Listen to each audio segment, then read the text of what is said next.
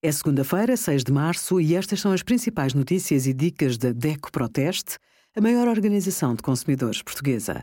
Hoje, em DECO.proteste.pt, sugerimos: não validou todas as despesas no e-fatura? Ajudamos a recuperar as deduções no IRS.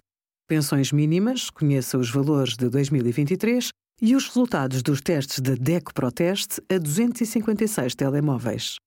De acordo com a lei, regra geral, não é possível reduzir salários, a menos que haja situações excepcionais de crise que obriguem a empresa a reduzir ou suspender a atividade.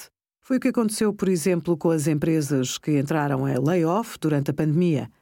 Em tempos normais, a redução de salários pode basear-se numa alteração do contrato. Se alguém teve direito a um aumento salarial por passar a ter isenção de horário de trabalho, esse acréscimo pode ser-lhe retirado assim que deixe de estar nesse regime. Outro exemplo é a redução do horário com acordo do trabalhador.